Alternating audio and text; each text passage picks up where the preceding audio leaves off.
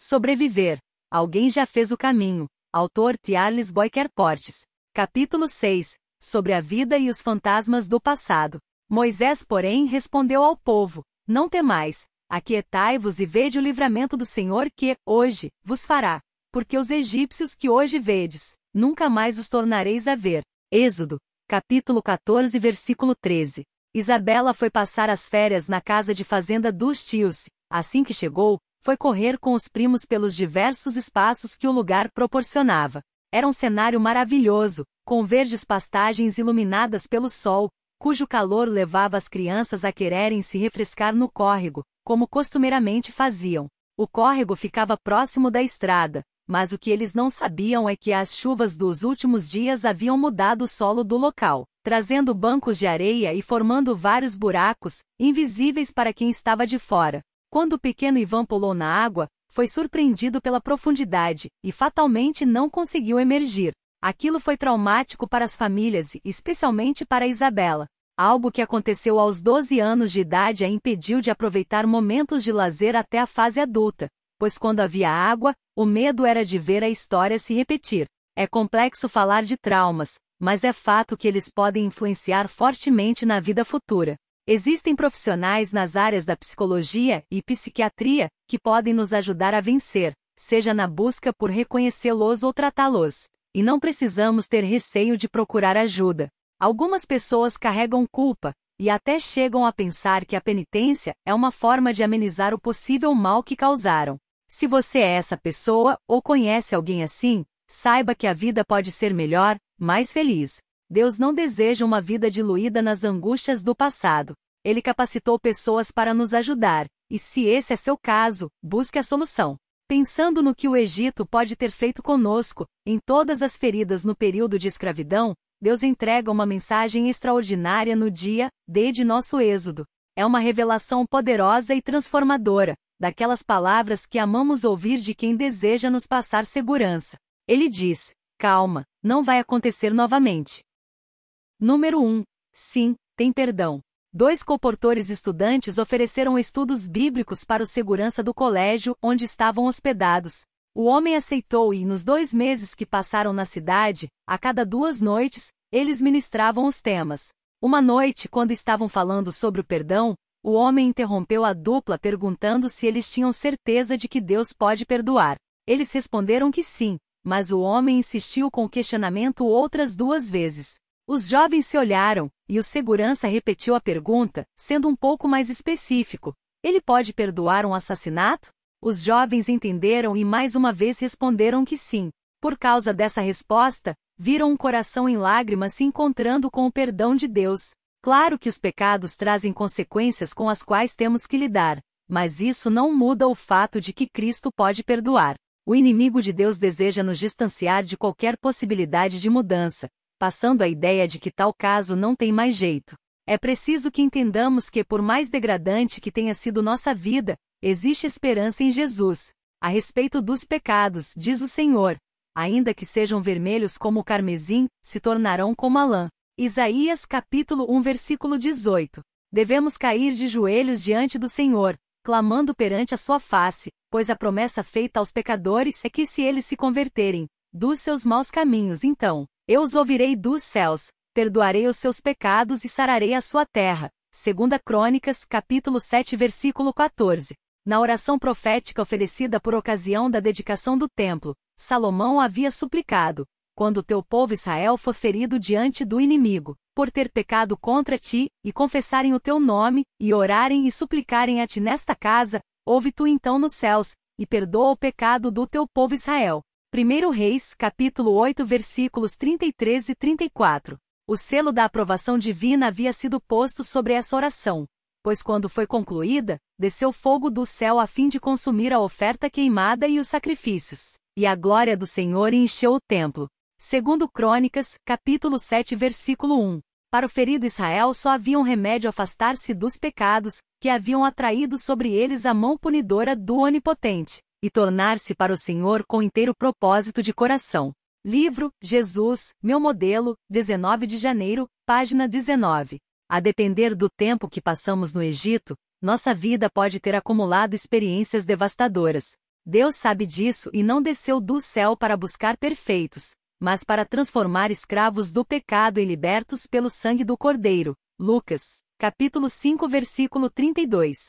Talvez, ao olhar para sua história até aqui, você tenha pensado em desistir, mas Deus não desistiu de você. É justamente para os que levam um jugo insuportável, cansados e sobrecarregados que Jesus diz: Vinde a mim, porque o meu jugo é suave, e o meu fardo é leve. Mateus, capítulo 11, versículos 28 ao 30. Número 2. Nas profundezas do mar. Uma das cerimônias mais lindas é a do batismo. Aline estava ansiosa por este dia, pois havia entendido o perdão de Deus e não via a hora de passar pela experiência das águas.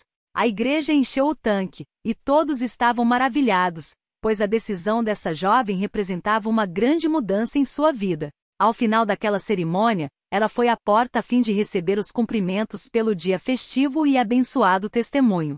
Alguém lhe fez uma pergunta, um pouco indelicada, mas recebeu uma resposta espetacular. E a antiga Aline? perguntou a pessoa. Está no fundo daquele tanque, meu irmão, ela respondeu. O povo de Deus estava pressionado pelo passado escravo e com medo de serem oprimidos pelas correntes do Egito mais uma vez. Êxodo, capítulo 14, versículo 10. A resposta de Deus, através de seu servo Moisés, é inspiradora. Egípcios que hoje vedes, nunca mais os tornareis a ver. Êxodo, capítulo 14, versículo 13. E foi exatamente o que aconteceu. Talvez para muitos a parte mais bonita dessa história seja quando o mar se abre, mas vamos pensar um pouco mais. A parte mais bonita pode ser quando ele se fecha.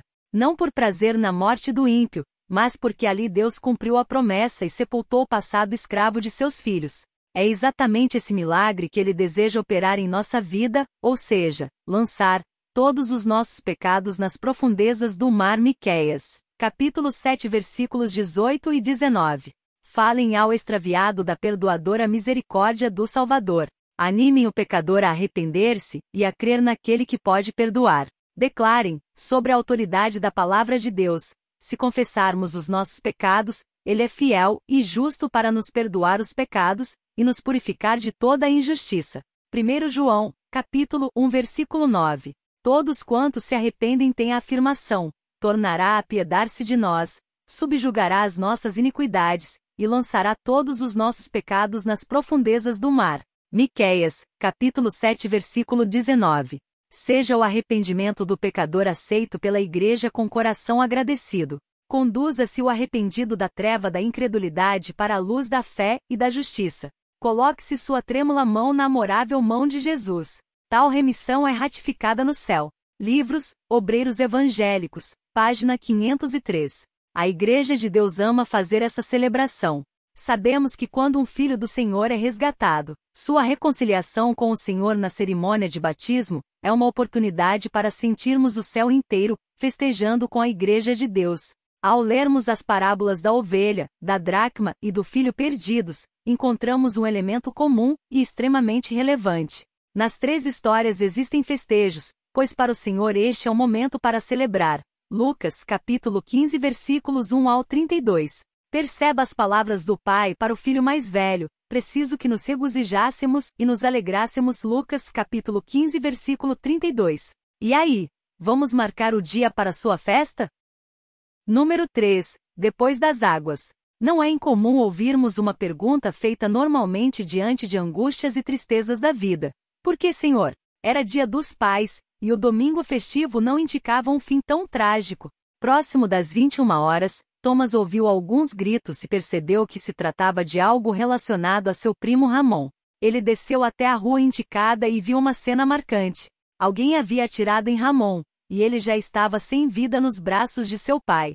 Ramon viveu apenas 25 anos. Na ordem natural da vida, um filho pode até estar preparado para perder um pai. Mas um pai dificilmente estará pronto para perder um filho. Não existem palavras diante de tal circunstância. Sofrer juntos com forte apego, a esperança na breve volta do Senhor Jesus Cristo, é o melhor consolo. 1 Tessalonicenses, capítulo 4 versículos 13 e 14. Infelizmente entre o Egito de onde saímos e a Canaã para onde estamos indo existe um deserto. Não existirá um único momento em que não dependeremos mais de Jesus. Deus está ciente de que neste mundo teremos aflições. João, capítulo 16, versículo 33. Em sua oração sacerdotal, Jesus clamou em nosso favor, e entre os pedidos do nosso Salvador estava que os guardes do mal. João, capítulo 17, versículo 15. Para você que já foi batizado, ou ainda será, Deus não está disposto a ser apenas seu libertador, mas também ser aquele que deseja conduzir você durante todo o caminho. Só existe uma forma segura de atravessar o deserto, e está é trilhar por esse caminho na presença de Cristo. A história sagrada apresenta exemplos notáveis do zeloso cuidado do Senhor para com o mais fraco de seus filhos. Durante as jornadas de Israel no deserto, os cansados e débeis que haviam caído atrás da congregação foram atacados e mortos pelos covardes e cruéis amalequitas. Posteriormente Israel declarou guerra aos amalequitas e os derrotou. Então disse o Senhor a Moisés: Escreve isto para a memória num livro, e relata-o aos ouvidos de Josué, que eu totalmente hei de riscar a memória de Amaleque de debaixo dos céus. Êxodo, capítulo 17, versículo 14. De novo a ordem foi repetida por Moisés exatamente antes de sua morte, para que não fosse esquecida pela posteridade. Lembra-te do que te fez Amaleque no caminho, quando saías do Egito, como te saiu ao encontro no caminho, e te derribou na retaguarda todos os fracos que iam a poste, estando tu cansado e afadigado, e não temeu a Deus. Apagarás a memória de Amaleque de debaixo do céu, não te esqueças. Livros, Testemunhos para a Igreja, volume 5, página 245. O mesmo Deus que se coloca diante de nós como Salvador nos acompanhará nesse deserto. As palavras de Jesus são fortes e verdadeiras, e eis que estou convosco todos os dias até a consumação do século. Mateus, capítulo 28, versículo 20. Não é possível prometer a ausência de dificuldades, mas como nos inspira Davi, ainda que eu ande pelo vale da sombra da morte, não temerei mal nenhum, porque tu estás comigo. Salmos, capítulo 23, versículo 4. Conclusão. Hoje pode ser um dia muito especial para você. Diante de nós está a oportunidade de uma nova vida em Cristo Jesus. Se seu desejo é ter paz em relação ao passado, e ver seus pecados serem sepultados nas profundezas do mar, então diga sim para nosso Salvador. Mas não deixe esta decisão apenas dentro do seu coração. Conte para a igreja e permita-nos unirmos a você no preparo para esta celebração que tem todo o céu como espectador. Vamos fazer juntos esta caminhada na presença do Senhor, permitindo que Ele conduza nossa vida neste deserto tão perigoso e assolador. O próximo tema é sobre como a vida pode ser mais doce. Reserve um tempinho e ouça. Deus te abençoe. Até lá!